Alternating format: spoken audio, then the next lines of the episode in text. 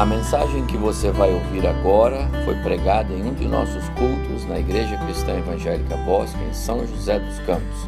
Ouça atentamente e coloque em prática os ensinos bíblicos nela contidos. Graça e paz, irmãos. Amém. Os irmãos já sabem que ah, nós estamos estudando os Dez Mandamentos. Então, toda vez que você me vir aqui no púlpito, nós vamos na sequência, a não ser o mês que vem, que é mês das mães, nós vamos inverter e trazer o quinto mandamento para a ordem, já que é propício ao tema do mês da nossa igreja. Ah, e nós já começamos com o primeiro e hoje vamos passar para o segundo mandamento é, e estudá-lo um pouquinho. Alguns temas na Escritura, quando nós lemos, nós temos a tendência de abrir o guarda-chuva. Que é abrir o guarda-chuva? É nos proteger dele e pensar no vizinho. Esse tema de, de hoje talvez seja um deles.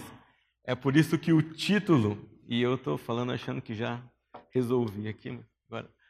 Ah, é por isso que o título dele inclui a palavra eu. Já para você não pensar no outro, mas começar pensando em você mesmo. E é uma pergunta: eu, um idólatra, é um dos temas que convida a gente a pensar ou apontar o dedo para alguém. Mas eu desde já quero convidar você a apontar o dedo para si mesmo ou a pensar em si mesmo enquanto nós estudamos o que quer dizer esse segundo mandamento ah, e quais as implicações práticas dele para a nossa vida, já que os dez mandamentos são um texto escrito para o povo de Deus, para aqueles chamados como parte do povo de Deus e não para alguém que não conhecia o Senhor. Me lembro que eu contei para vocês na outra oportunidade que quando era criança fazia parte de uma igreja que memorizava textos bíblicos longos com as crianças e nós estudávamos um livrinho chamado Breve Catecismo. Eu tenho a imagem dele na minha cabeça até hoje e um tempo desses, em um dos eventos que eu fui pela editora, eu descobri uma nova versão desse livrinho. Tem vários outros aqui, ah, mas ele está junto aqui. E a pergunta de número 42 diz o seguinte: ele tem ao todo, deixa eu olhar para não errar, tem 107 perguntas que nós líamos na igreja aos domingos pela manhã, todas as crianças. Eu acho que de dois em dois anos nós completávamos as 107 uh, e voltávamos no começo. E o desafio era decorar as perguntas e as respostas é, tanto quanto a gente conseguisse. Claro que a 107 seria um desafio tanto, mas algumas mais memoráveis ficavam na nossa mente. E a pergunta 42 diz o seguinte: Em que se resumem os dez mandamentos? E a resposta é: os dez mandamentos se resumem em amar ao Senhor nosso Deus de todo o nosso coração, de toda a nossa alma, de todas as nossas forças, de todo o nosso entendimento e ao nosso próximo como a nós mesmos. Os mandamentos que nós estamos vendo agora, do primeiro até o quarto mandamento, vão tratar desta primeira parte, como nós devemos amar ou como nós devemos nos relacionar com o Senhor nosso Deus. O texto bíblico está lá em Atos, oh, desculpa, Êxodo. Nós vamos ler Atos também, mas agora Êxodo, capítulo 20, é, versículos 3, 4, 5 e 6. 3, 4 a 6. Está aqui no, na projeção. Ah, se você quiser, pode me acompanhar aqui ou na sua Bíblia. Diz assim: Não farás para ti imagem de escultura, nem semelhança alguma do que há em cima nos céus, nem embaixo na terra, nem nas águas debaixo da terra. Não as adorarás, nem lhe darás culto, porque eu, o Senhor teu Deus, Deus zeloso, que visita a iniquidade dos pais nos filhos até a terceira e quarta geração daqueles que me aborrecem, e faço misericórdia até mil gerações daqueles que me amam e guardam os meus mandamentos. Há um fio condutor nos quatro, primeiro, quatro primeiros mandamentos, de forma que enquanto nós estivermos estudando esses quatro, você vai pensar assim: já ouvi isso antes, ou já passei por isso em algum lugar, ou nós já pensamos sobre essa verdade. E isso vai ser assim, porque o primeiro mandamento que nós vimos no sermão passado foi: Não terás outros deuses diante de mim. E é quase que a mesma coisa, apenas mudando o foco ou acrescentando um outro aspecto da mesma verdade. Ora, quem não tem outro Deus diante de si, não faz para si imagem de escultura. Quem não faz para si imagem de escultura, não tem outro Deus é, diante de si. Eles se complementam. Mas no outro sermão, nós estudamos que não ter outro Deus diante de nós é crer na suficiência de Deus para a nossa vida no dia a dia, crer nele como nosso provedor, como nosso Deus, como pessoa a quem nós devemos honra, culto e adoração. E a pergunta que ficou para nós foi: nós cremos na suficiência de Deus no nosso dia a dia, nós não procuramos outros recursos, nós não buscamos outros subterfúgios, nós não precisamos de acessórios, apenas a pessoa do nosso Deus tem sido suficiente para nós. E pensar nesse primeiro mandamento nos leva para o segundo mandamento, que também nos exorta a pensar na singularidade de Deus. Ora, se nós não vamos ter outros deuses diante de nós, porque só há um Deus de fato de verdade, os outros deuses que existem são criaturas das criaturas, então também nós não vamos fazer imagens de qualquer outro Deus. O texto é curioso se você pensar em quem é Deus e quem é o seu povo. Ora, Deus, o Deus de Israel, é um Deus que não se vê. E ele permanece sem ser visto até o Novo Testamento, quando Jesus aparece então como diz João, como diz Hebreus, como expressão em carne desse Deus para nós. Até aquele momento, Deus permanece invisível. E é curioso que ele exorta o seu povo, que é o povo do Deus que não se vê, a que não ceda à tentação de como seus vizinhos, precisarem de uma imagem, de uma representação para entender quem era esse Deus. Para nós continuarmos, ou antes de nós continuarmos, eu queria ver com vocês qual é a definição da palavra idolatria. Acho que vocês já estão se acostumando com o meu uso do dicionário de Webster da edição de 1828. Mas antes de ir para lá, eu queria lembrar você que idolatria é uma palavra formada de outras duas palavras. Primeira partinha, ido, vem de uma palavra grega que significa ver, tá? ou aquilo que é visto, ou a propriedade de enxergar. E a palavra latria vem de um outro verbo grego que significa adorar, dentre outras coisas. Adorar, prestar serviço, dedicar, homenagear. Então, literalmente ou etimologicamente, idolatria é o culto e a adoração daquilo que se vê. E esse conceito vai ser muito importante para nós no desenvolvimento da nossa palavra hoje à noite, para entender quão fundamental é a, o significado da palavra para aquilo que ela realmente significa, tanto aqui em Israel quanto para o nosso dia a dia. Webster diz que a idolatria é a adoração de ídolos, imagens ou qualquer outra coisa feita pelas mãos humanas ou manualmente que não são Deus. E ele observa a idolatria de dois tipos: a adoração de imagens, estátuas e pinturas. Ele fala ainda, outro tipo é a adoração de corpos celestes, o sol, a lua e as estrelas, e até mesmo de demônio, anjos, homens e animais. Ah, é interessante porque na história da Bíblia, nós vamos ver daqui a pouquinho, por um tempo o problema da idolatria foram imagens de madeira e de ouro. Por outro tempo, quando Israel vai para a Babilônia, o problema são os astros. Ah, e esse problema com os astros permanece até o dia de hoje, num evento que a nossa sociedade convive com ele, ou num, num aspecto da sociedade que é o chamado horóscopo. Né? Nada mais é do que uma dedicação, uma confiança, uma crença no movimento dos astros como aqueles que podem determinar alguma coisa na nossa vida. Ele diz também que relacion... idolatria é relacionamento ou veneração excessiva por qualquer coisa ou aquilo que beira a adoração. E essa segunda definição vai levando você e eu para mais perto do aspecto da idolatria que eu gostaria de trabalhar com você é, hoje à noite. Ora, se idolatria é algo que eu demonstro externamente, mas demonstro externamente algo que está no meu coração, então o problema da idolatria não é o ídolo, mas o problema da idolatria é o idólatra. Se idolatria é aquilo que se vê, adoração daquilo que se vê, então o ídolo nada mais é do que uma representação exterior do que aquilo que está no meu e no seu coração. Ele nada mais é do que uma materialização de uma construção concreta daquilo que eu e você abrigamos dentro de nós, dentro da nossa mente, e que tira o lugar do Senhor nosso Deus.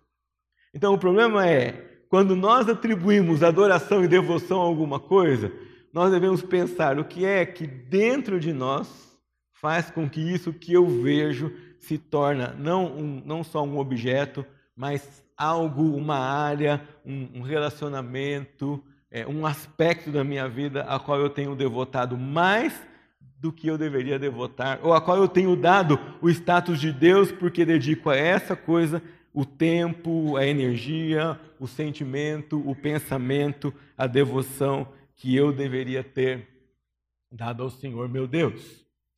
Desta forma, a maneira como nós cuidamos do nosso coração e da nossa mente se torna ainda mais relevante, porque é daqui que vão nascer os problemas ou as soluções quando nós pensamos em obedecer a esse mandamento é, de não ter outros deuses diante de nós. Mas se nós voltarmos para o começo da Escritura, ou se nós olharmos a Escritura de Gênesis até Apocalipse, nós vamos perceber que o problema de colocar outro ser, outra coisa no lugar de Deus é um problema crônico. E ele não é novidade aqui no livro de Êxodo, ele começa muito antes. Ele começa ah, lá em Gênesis capítulo 3.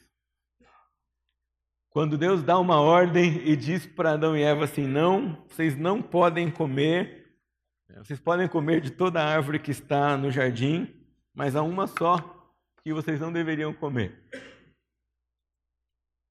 E essa era a ordem clara e absoluta. Aparece ali um ser que desperta neles alguém que poderia ocupar o lugar de Deus. Esse alguém, naquele caso, era nada mais, nada menos do que eles mesmos. Porque a serpente diz para eles assim: É certo que não morrereis. Porque Deus sabe que no dia que vocês comerem do fruto, vocês serão como Ele. Deus sabe no dia que vocês comerem do fruto, vocês se tornarão como Ele. Vocês poderão tomar o lugar dele. Vocês assumirão o comando. Vocês saberão tanto quanto eles sabem.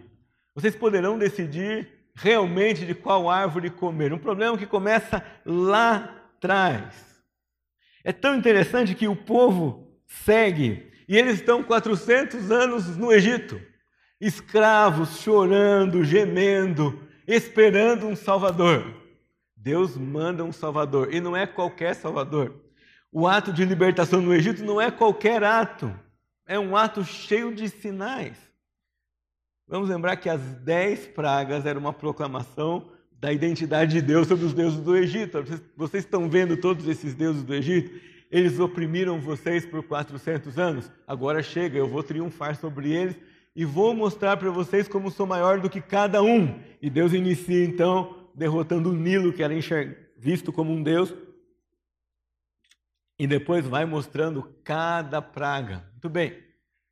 O pessoal chega diante do mar, e o que acontece com o mar?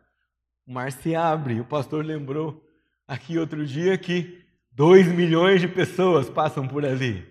Se você achava que o maior milagre era a o mar se abriu, você tem que pensar que há muitos milagres nesse evento. O mar se abre, dois milhões de pessoas percorrem um caminho não tão curto assim, é, num espaço de tempo ah, bem reduzido. Então há muita coisa que Deus fez naquele evento. Esse povo passa a pé seco naquele mar, vai embora. Eles veem um terceiro milagre, que é um exército poderoso vir atrás deles e ser completamente derrotado com as águas se fechando após a sua passagem.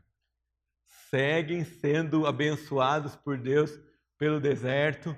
E quando Deus chama Moisés no monte Horebe ou no monte Sinai, no monte da presença de Deus, Moisés demora um pouquinho para descer. E o que que o povo faz? Eu acho que esse Deus que tirou a gente do Egito não está com nada não. Porque olha só, ele chama Moisés para lá, mas Moisés está demorando, ó. Moisés não desce. O que será que aconteceu? Ah, era melhor a gente ter ficado no Egito. Lá a gente trabalhava 16 horas por dia, mas a gente tinha TV a cabo, internet sem fio, não é? Celular, banda 5G, a forminha de gelo e tudo mais que a gente necessitava. O texto de Êxodo ah, diz assim: Mas vendo o povo que Moisés tardava em descer do monte, acercou-se de Arão e, de, e lhe disse: Levanta-te Faz-nos deuses que vão adiante de nós, pois quanto a este Moisés, o homem que nos tirou do Egito, aqui está o primeiro erro desse povo, não foi Moisés que tinha tirado esse povo do Egito, foi o Senhor que por meio de Moisés tinha feito isso. Não sabemos o que lhe terá sucedido.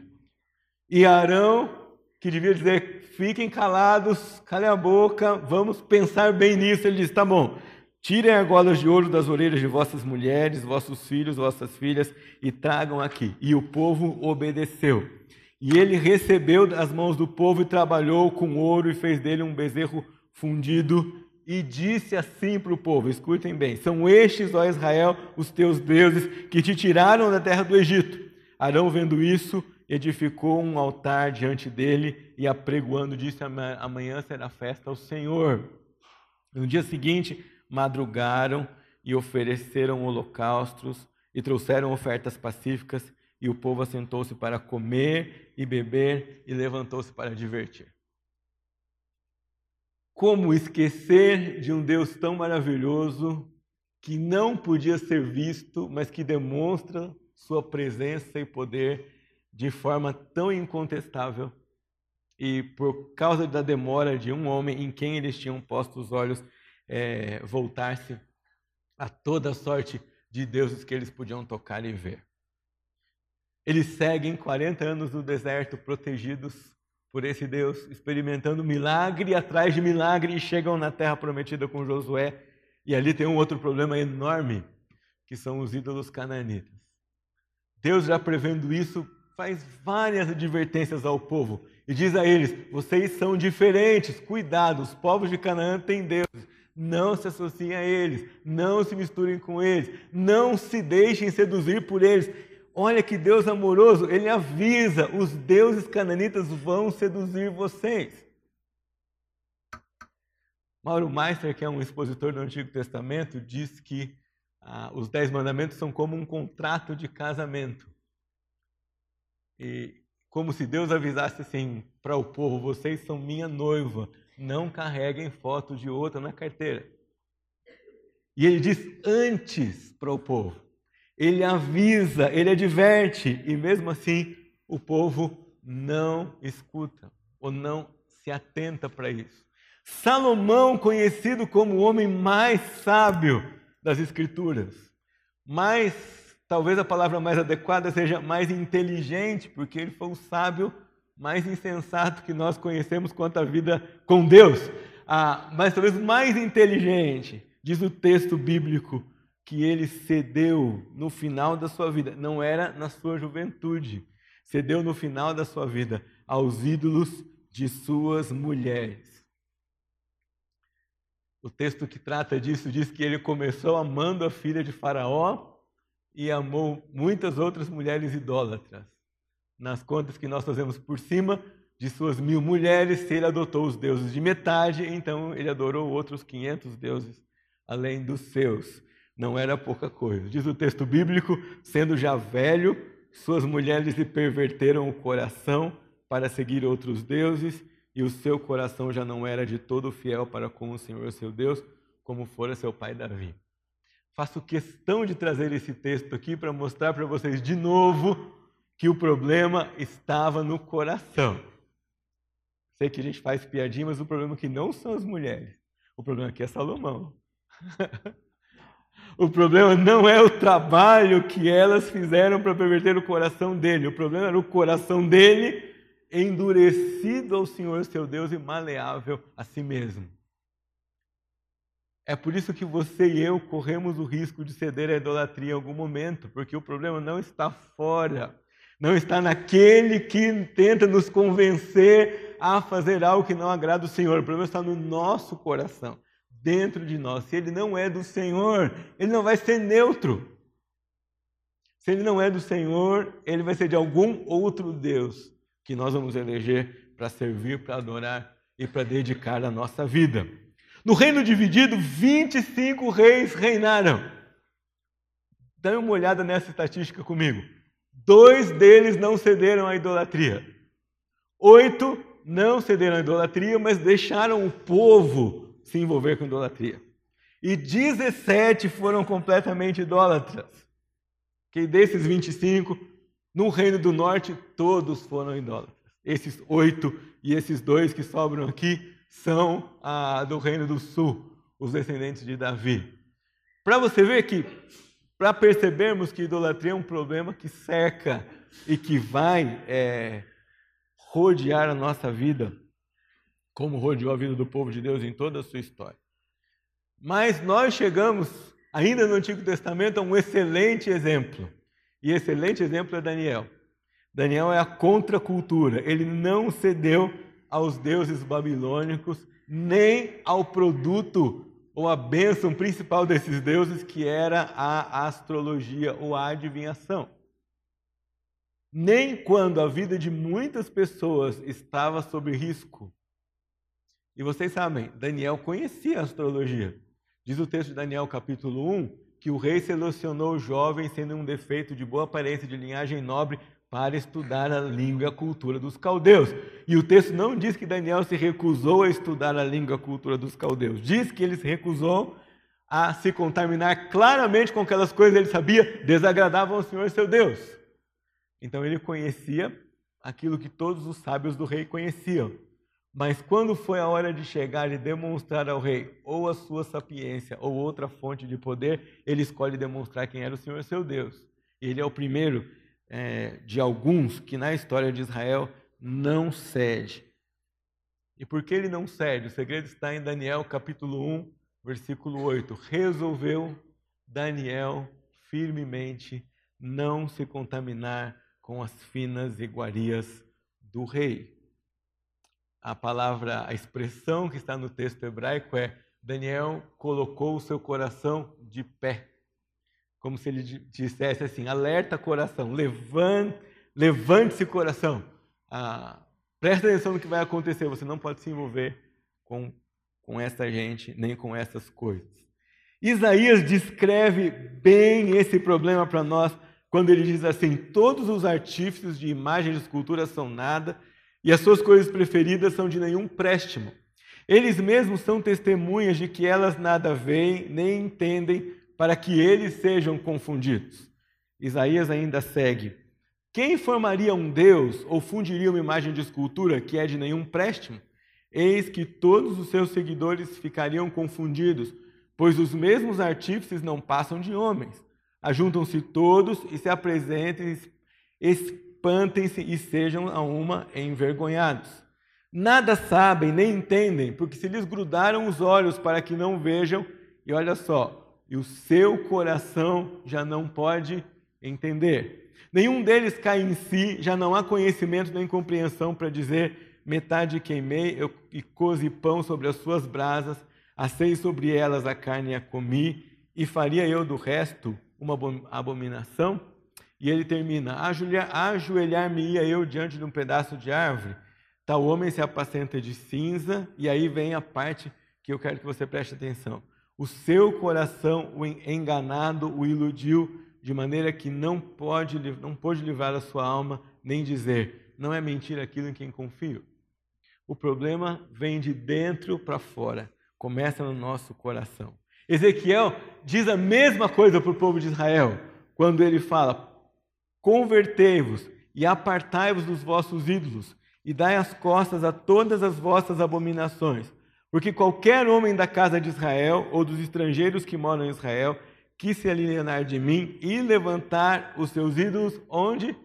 Dentro do coração e tiver tropeço para a iniquidade e vier ao profeta para me consultar por meio dele, a esse eu, o Senhor, responderei por mim mesmo. Deus diz ao profeta é, Ezequiel: Não se preocupe, eu vou cuidar desse povo. Porque o problema da idolatria é um problema que vem de dentro do coração.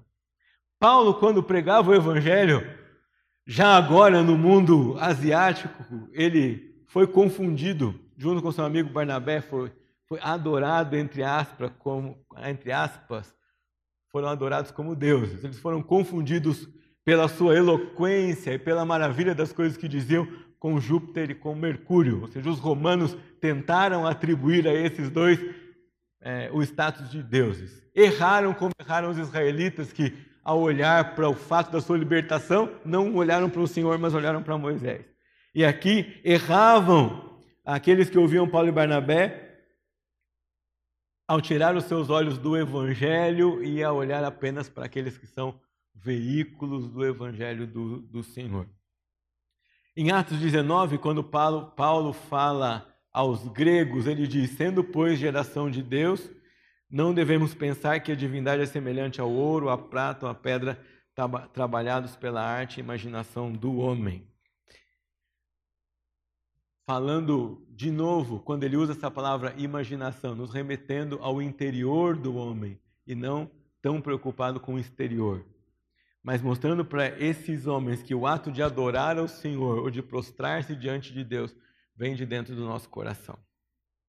Algumas frases muito interessantes de alguns estudiosos de teologia que nos diz ou que vão nos ajudar a entender hoje sobre a relação entre coração e idolatria.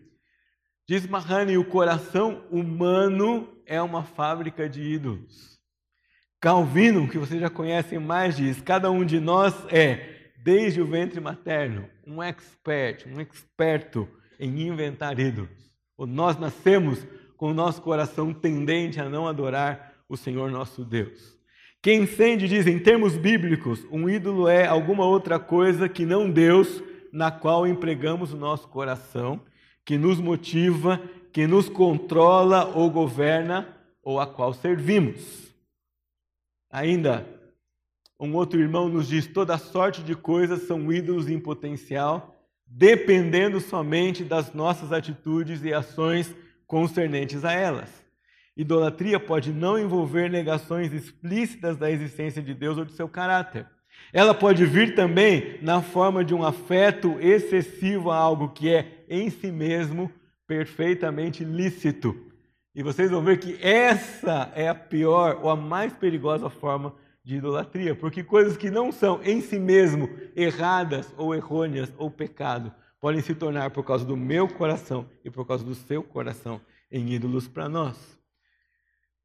Diz ainda ele: um ídolo pode ser um objeto físico, uma propriedade, uma pessoa, uma atividade, uma posição, uma instituição, uma esperança, uma imagem, uma ideia, um prazer, um herói ou qualquer coisa que possa substituir Deus. Então convido você que quando você chegar aqui para o segundo mandamento e ler: Não farás para ti imagem de escultura, você abra o leque perceba que esse é um convite para você olhar dentro do seu coração e perguntar: qual objeto físico, propriedade, pessoa, atividade, posição, instituição, esperança, imagem, ideia, prazer ou herói tenta ocupar no meu coração o lugar que deveria ser do Senhor nosso Deus. E se você achar uma dessas coisas, o convite para você é se livre desse ídolo. Queime esse ídolo, jogue esse ídolo para fora do seu coração. Faça uma cirurgia no seu coração e tire qualquer uma dessas coisas do lugar do Senhor, do lugar que deveria ser só do Senhor nosso Deus. Quero tratar um pouco com vocês dessa ideia de quando coisas legítimas ou não é, errôneas se tornam ídolos na nossa vida. Porque talvez são coisas que nós não percebamos que tomam nossa atenção, tomam nosso afeto, tomam a nossa vida e tomam o lugar de Deus em nós. Há, há um filme que eu recomendaria que todos vocês assistissem. principalmente pais, assistam com seus filhos de todas as idades.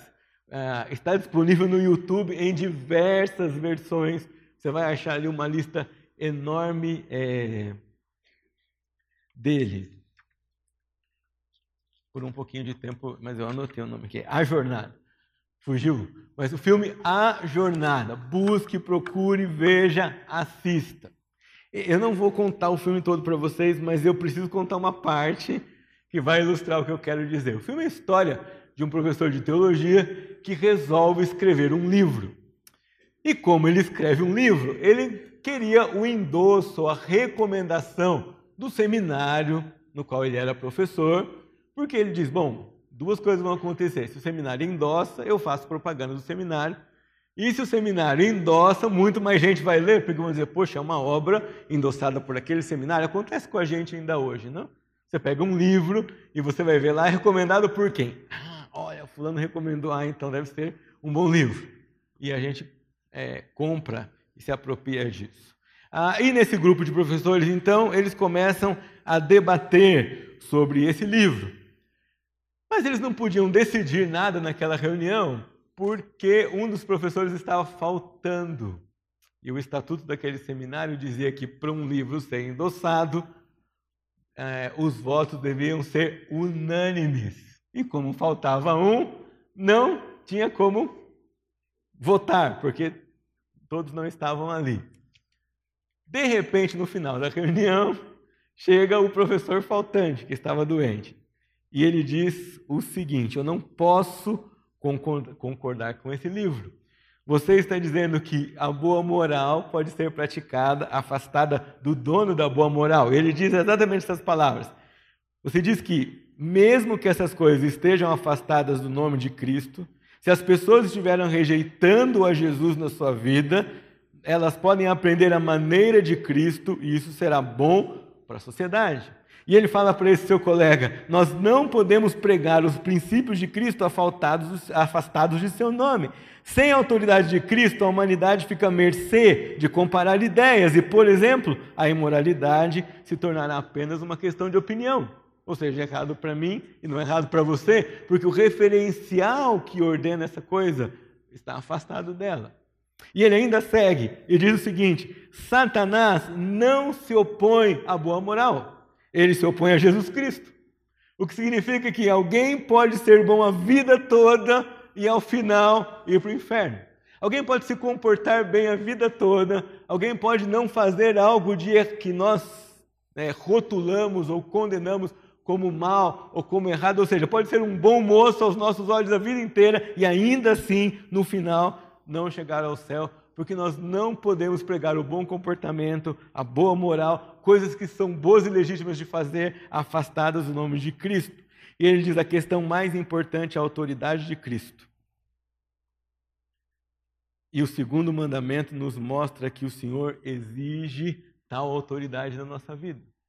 Boas coisas sem a autoridade daquele que nos ordena pode fazer com que essas coisas ocupem o lugar é, do Senhor. E nem as ordenanças do Senhor podem ocupar o lugar dele. No filme, esse professor chega a dizer assim: você não pode dizer a uma criança, não roube, sem dizer a ela, não roube, porque Jesus Cristo diz que roubar é errado. E ele vai, e o, o autor do livro que queria defender a sua ideia responde: mas se ele não roubar, vai ser bom para a humanidade. E o seu opositor debate assim: vai ser bom, mas vai ser inútil, porque a bondade ou a boa vida ou qualquer regra social que possa ser implantada sem a autoridade de Jesus não leva à obediência ao Senhor. No lugar de boa moral, você pode colocar outras muitas coisas boas. O serviço pode ocupar o lugar do dono do serviço. O culto pode ocupar o lugar do senhor do culto. Mauro Meister, nos seus comentários sobre esse mandamento, ele diz que nós corremos o risco de vir ao culto para adorar ao Senhor juntos e o adorarmos individualmente. Se o nosso coração está no culto, no lugar de estar no Deus do culto. E aí nós saímos daqui com uma série de insatisfações, porque quando o culto está no lugar do Deus do culto, eu estou no lugar de Deus. e eu vou buscar coisas que me agradam, ah, que me confortam, que combinam ou que concordam com aquilo que eu gostaria de ouvir. E nem sempre é isso que vai acontecer. Porque quem manda no culto é o Senhor no culto. Não farás para ti imagem de escultura. Talvez possa ser contextualizado como é, não coloque você mesmo no lugar do Senhor Deus. Há uma outra coisa que não é errado, erroneamente. Algumas pessoas ensinaram que trabalho é castigo por causa do pecado, né? Dizem, ah, depois que o homem pecou, Deus falou para Adão, vai sofrer e trabalhar, certo? Mas Deus manda Adão trabalhar antes do pecado. Então, se você estava contente com isso, sinto muito. Trabalho não é castigo, é a ordem de Deus antes do pecado. Deus manda Adão cultivar e proteger o jardim. Deus manda Adão dar nome a cada animal. Ah, e isso não era qualquer trabalhinho, era um trabalho e tanto. Quando Deus manda Adão cultivar e, proteger o jardim, significa que ele devia observar como o Senhor tinha organizado o Éden, porque ele, depois ele tinha ordem de encher a terra, ou seja, ele tinha que plantar outros jardins. Mas esses outros jardins tinham que ser da mesma forma que o jardim original, que Deus tinha colocado. Então tinha trabalho. Trabalho não era não é castigo, é uma necessidade básica, é uma bênção, mas ele não pode governar a minha vida. Ele não pode mandar em mim. Ele não pode ser o eixo pelo qual tomo todas as minhas decisões. Não posso concentrar no trabalho todos os meus sonhos, toda a minha aspiração, toda a minha vida. A minha carreira e o meu trabalho não podem ser o meu Deus. Um tempo atrás eu ouvi de um irmão querido que já não trabalha mais na posição que trabalhava antes o seguinte. Ele disse para mim: eu conversava com a minha filha e ela tinha uma proposta de emprego. Eu disse para ela: pense bem. Me chamou a atenção no discurso desse pai porque ele disse para mim o seguinte: quando disse para sua filha, filha, analise o seguinte: esse trabalho vai facilitar ou vai dificultar que eu sirva e honre ao Senhor? Se esse trabalho vai tornar ou vai tirar de você oportunidade e tempo de servir ao Senhor, fique onde você está. Fique no trabalho onde você está. Fique fazendo o que você está. E ele contou um testemunho pessoal. Ele disse: há alguns anos atrás, eu tinha a oportunidade de subir na empresa onde eu trabalhava. Era uma proposta atraente. Mas na análise que eu fiz dos fatos, ia ocupar tanto meu tempo que eu já não poderia desfrutar dos privilégios que tenho e da flexibilidade que eu tenho para servir ao Senhor na sua igreja. Então eu disse não. Trabalho é de Deus para minha vida e para sua vida, mas ele não pode ser o nosso Deus. Não cabe ao crente ser workaholic. Não é elogio para o crente dizer, nossa, você só trabalha. Se você tem ouvido isso, significa que o trabalho é um ídolo na sua vida você tem que recolocar esse trabalho no lugar certo. Porque para o cristão há tempo de trabalhar e há tempo de servir ao Senhor e há tempo de cuidar da família e há tempo de cuidar da própria vida. Há um outro ídolo muito suspeito, muito escondido, ah, que quase daria um sermão só para ele. Mas eu prometo que não vou pregar um sermão dentro de outro, que é a autoimagem, ou como está mais na moda, a autoestima. Ah, e a visão bíblica de amor a si mesmo é aquela que é descrita no resumo do Senhor nosso Deus de todos os mandamentos. Amarás, amarás ao Senhor teu Deus. Eu só posso amar a mim se eu amo a Deus. E se eu não amo o próximo, tem alguma coisa errada com o amor é, que eu devo nutrir por mim mesmo. Se eu não amo a Deus, está mais errado ainda. Mas a adoração a nós mesmos é um dos males sorrateiros e um dos piores que nós enfrentamos hoje. Porque quando nós resolvemos idolatrar a nós como seres humanos, é, nós adoramos e nos concentramos em nós mesmos, isso traz consequência para a nossa família, isso traz consequência para a nossa igreja, isso traz consequência para o culto. Descanso se torna entretenimento, relacionamento se torna entretenimento, compromisso se torna um fardo e um peso, a servir ao Senhor se torna uma opção, não uma consequência natural da vida.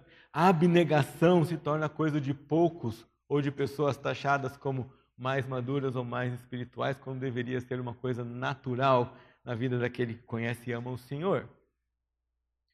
O que nós estamos dizendo aqui não é que você deve ficar se lamentando e se depreciando todo o tempo. Nós estamos dizendo aqui é que quando nós nos enxergamos como Deus nos enxerga, nós cantamos o que nós cantamos aqui: renova-me, Senhor Jesus. Tudo que há dentro de mim precisa do Senhor. E no Senhor, em Cristo, em Jesus, eu sou uma série de coisas que não podia ser por mim mesmo, mas é por causa dele. E se não for por causa dele, eu tenho que considerar qualquer uma dessas coisas como perda, como lixo, como algo a que eu não devo me apegar.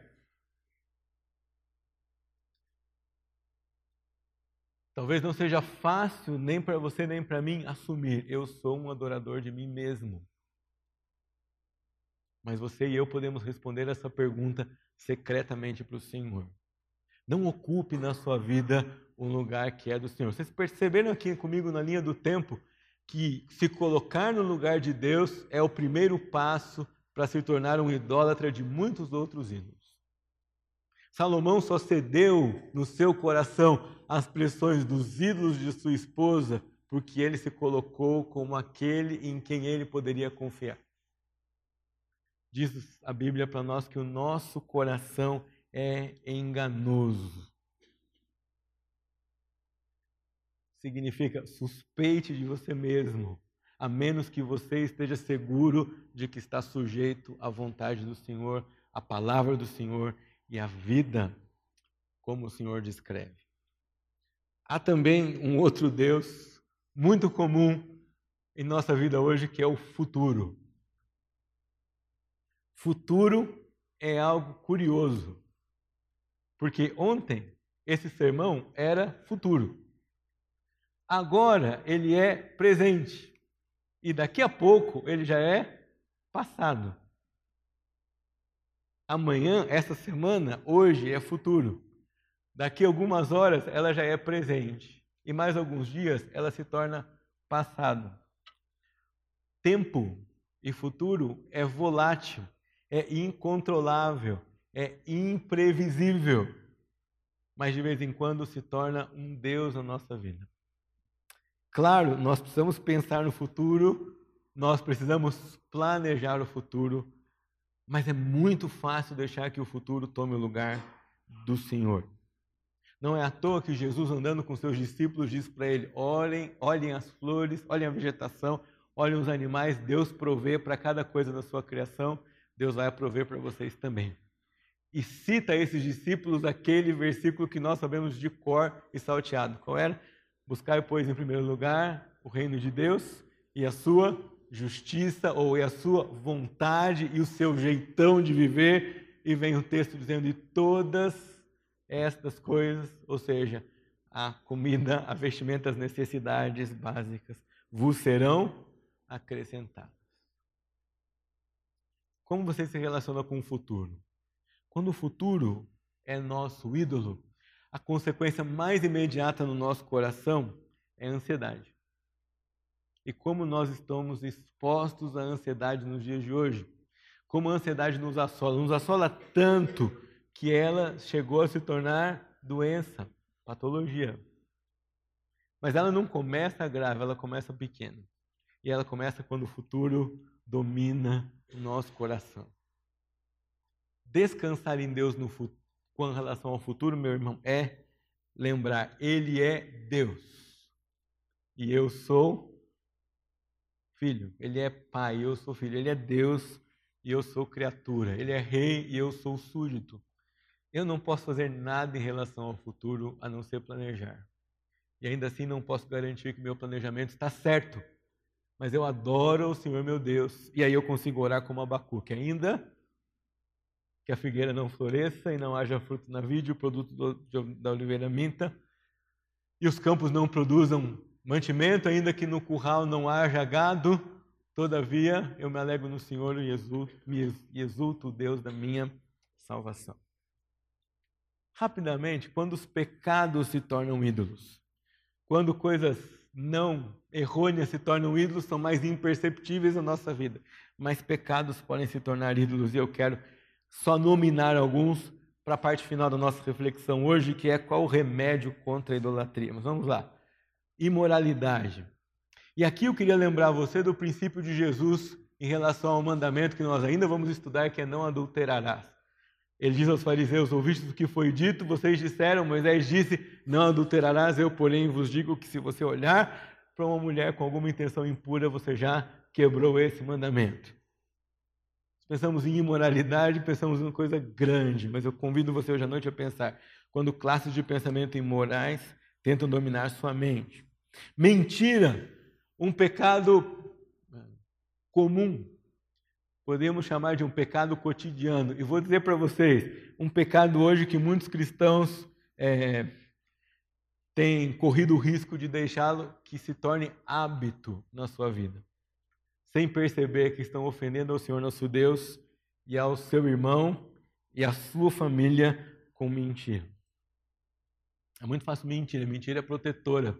Ela protege a gente de dizer a verdade, de rasgar o coração. Ela substitui a frase me perdoe, eu errei. Ela substitui a frase eu estava equivocado, não, eu não fiz certo. E ela deve ser banida da nossa vida, não deve dominar o nosso coração. A vaidade, tanto pelo ser e pelo ter, vocês vão achar engraçado isso, mas a superstição. Quando nós adotamos a superstição na nossa vida, nós colocamos a solução no lugar de Deus.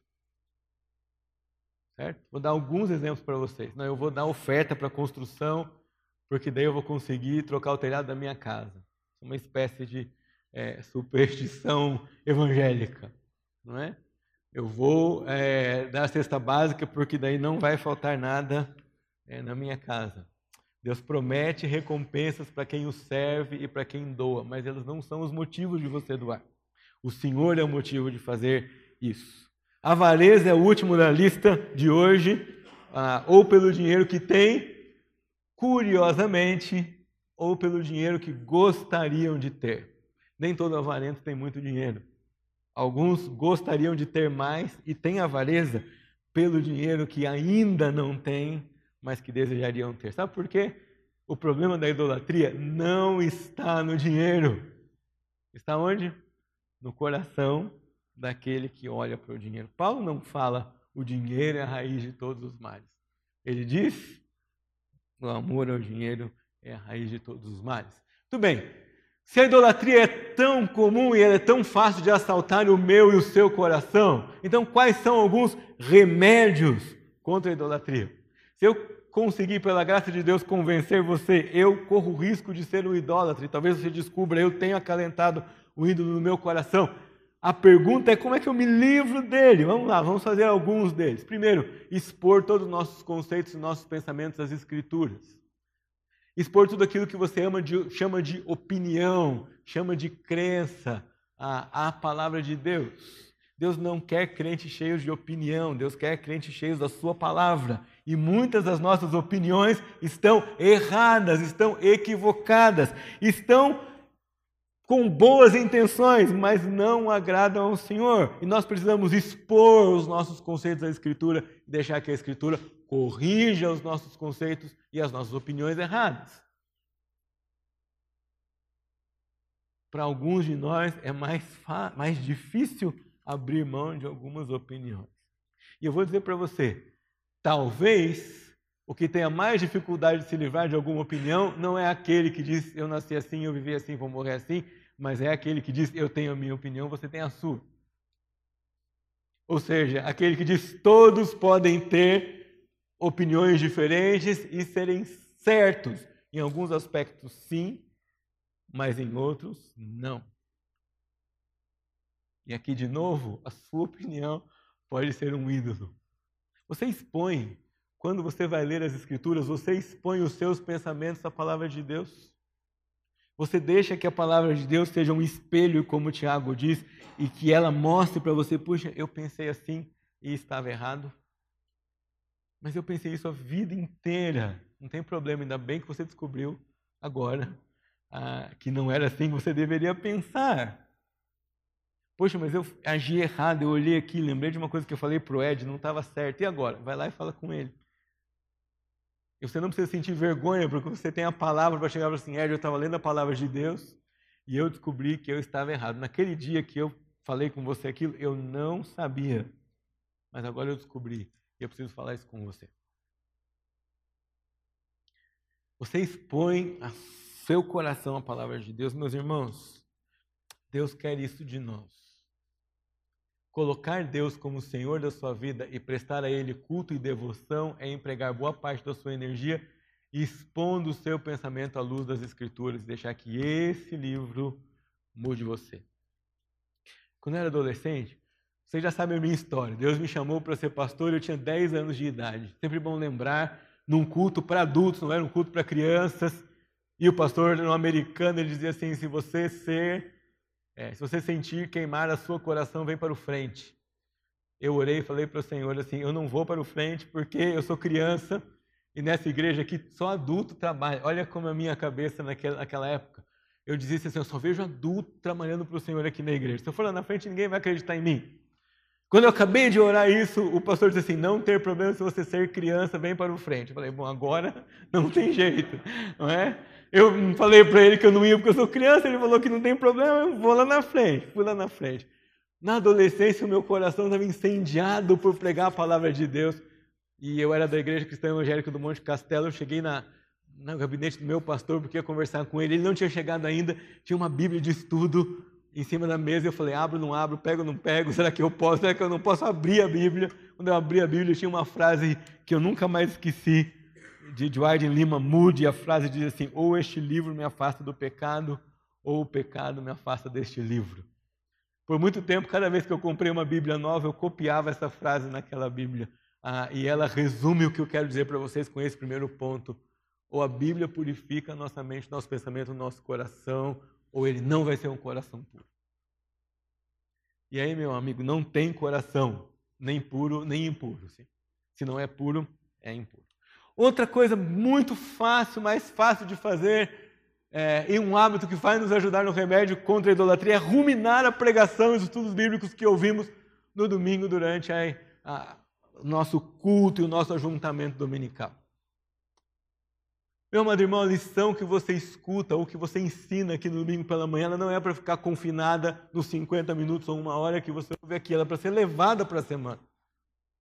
Encorajo que você senta em casa, você diz assim, pastor, não sei o que fazer o culto, o culto doméstico. Então você já tem uma, uma ideia, lembra da sua lição de escola bíblica dominical. Pergunta para o seu filho o que é que ele aprendeu. Conversem sobre o que Deus falou com ele no domingo de manhã. Conversem sobre o que Deus falou com vocês e com ele no domingo à noite. Vocês têm a bênção aqui na igreja de ter o áudio dos sermões. O que diminui a sua desculpa para dizer que você não tem tempo para ruminar a palavra de Deus. Põe no carro, põe no celular, põe na sua Smart TV, põe no seu computador, liga, escuta, rumina aquilo que Deus dá para você e para mim aqui no domingo de manhã, em duas ocasiões, e à noite. É a palavra de Deus pregada. Você crê que esse, nesse púlpito aqui é pregada a palavra de Deus, a vontade de Deus para mim e para você? Então você precisa é, ruminar isso. Se você crê que é a palavra do Senhor que nós pregamos, quando você vem para cá, você deve dizer: Vou à igreja ouvir aquilo que Deus vai falar comigo. Em algum ponto daquilo que for dito, Deus tem algo para ser aplicado no seu coração. Pastor, mas o sermão é pregado para adultos. Eu posso ouvir com meu filho criança? Pode. Escute meus ouvidos criança. Leia o texto bíblico para ele. Compartilhe com ele aquilo que você entendeu. Aplique para a vida dele também. Deixe ele falar e ele vai fazer relações com aquilo que ele ouviu na sua sala. Porque as crianças lá na escola bíblica dominical, onde elas estão no culto à noite, eles não estão ouvindo uma historinha aqui nessa igreja, eles estão ouvindo a palavra de Deus. E do jeito que o Senhor fala aqui com vocês por meio da palavra pregada, ele fala lá com as crianças também se você tem dúvida que Deus fala com as crianças, acabei de contar para você como Deus falou comigo num culto que não era nem preparado para crianças. Eu me lembro, quando estudava esse catecismo, um dia, num sermão para adultos também, o pastor começou a contar e citar algumas histórias e como eu, como criança, fiquei feliz porque eu já sabia das coisas que ele estava falando. Ou seja, eu estava entendendo mais daquilo que ele estava dizendo e ele pregou sobre a pergunta quem é Deus e contou a história dessa pergunta e aquilo edificou meu coração como criança. Outra, outro remédio contra a idolatria que nós podemos ter é adorar ao Senhor Deus de forma pessoal. Sabe que lendo esse texto eu fiquei um pouco chocado que, com o teor das minhas orações nos últimos tempos. E eu percebi quão pouco tom de adoração elas tinham. E quão, quanta dó de mim mesmo, ou quanto pessimismo elas carregavam. Um remédio contra não colocar o nosso coração em outra coisa que não o Senhor é investir tempo em adoração pessoal. Se você tem dificuldade com isso, abre sua Bíblia em Salmos e ore um salmo. Como a corça suspira pelas águas, assim, Senhor, a minha alma tem sede de ti. Quanto nós declaramos o nosso amor por Deus? Quanto tempo nós passamos observando quem Ele é? Quanto Ele é maravilhoso? Como as suas obras descrevem o seu ser? Como os seus nomes ilustram o seu caráter? Como a sua palavra exalta a sua pessoa. Jesus, em conversa com a mulher samaritana, diz que ah, Deus procura adoradores que o adorem. Parece óbvio, mas é muito importante para nós entender isso. Adoradores que o adorem em espírito e em verdade. Adoradores que o adorem pessoalmente. Adoradores que o adorem, ainda que a figueira não floresça e que não haja fruto na vide. Adoradores que têm tempo para esse Deus. Porque quem adora a Deus dá tempo para ele. Há vários autores comentando sobre isso. Um dos livros muito interessantes sobre esse assunto diz: Você se torna aquilo que você adora. Ora, o alvo de Deus para nós é que nós nos tornemos como seu filho. Sejamos ou cresçamos a imagem do seu filho. Para crescermos a imagem do seu filho, devemos adorar a ele porque senão vamos nos tornar a imagem daquilo aqui ao que adoramos. Quando Paulo escreve aos Tessalonicenses, ele testemunha que a fé deles era conhecida de toda a região onde eles habitavam, porque eles tinham deixado os ídolos para buscarem o Deus vivo. Quanto nós buscamos de Deus no nosso dia a dia? Quanto nós buscamos a vontade de Deus? O serviço de Deus, a expressão de Deus. Quantas das nossas conversas giram em buscar ao Senhor?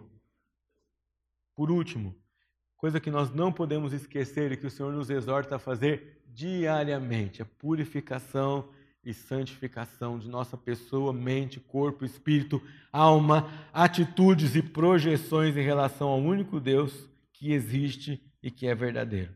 Esse é o caminho prático e devocional para cumprirmos o segundo mandamento. Diz João: se confessarmos os nossos pecados, Ele é fiel e justo para nos purificar, nos perdoar os pecados e nos purificar de toda injustiça. A confissão de pecados não só traz purificação, como nos lembra de quão desesperadamente nós precisamos do Senhor nosso Deus para trilhar o caminho que Ele mesmo nos ensinou. E nós não podemos esquecer do versículo: seguir a paz e a santificação, sem a qual ninguém verá o Senhor. E aqui nós temos a tendência de pensar em vida eterna, de questionar perda de salvação, mas você tem que trazer isso para mais perto de você. Seguir a paz e a santificação, sem a qual ninguém verá o Senhor hoje. É tão sério isso, em outras duas ocasiões a Escritura nos alerta para isso. Diz João ainda: se alguém diz que ama a Deus e não ama o seu irmão, é mentiroso. Pedro diz aos casais: não se apartem muito uns dos outros, a não ser pela oração, para um tempo de oração, e ele explica para nós a razão: é para que as suas orações não sejam interrompidas, para que a sua comunhão com Deus não seja interrompida. Então, santificação e purificação, confissão de pecados é algo muito mais essencial do que às vezes nós imaginamos A salvação em Jesus livrou você da condenação da vida eterna. Mas todos os dias você precisa comparecer diante do Senhor e purificar e santificar a sua vida. Sim, se humilhando diante dele, reconhecendo é, quem você é e quem ele é, e adorando a ele e não a si mesmo.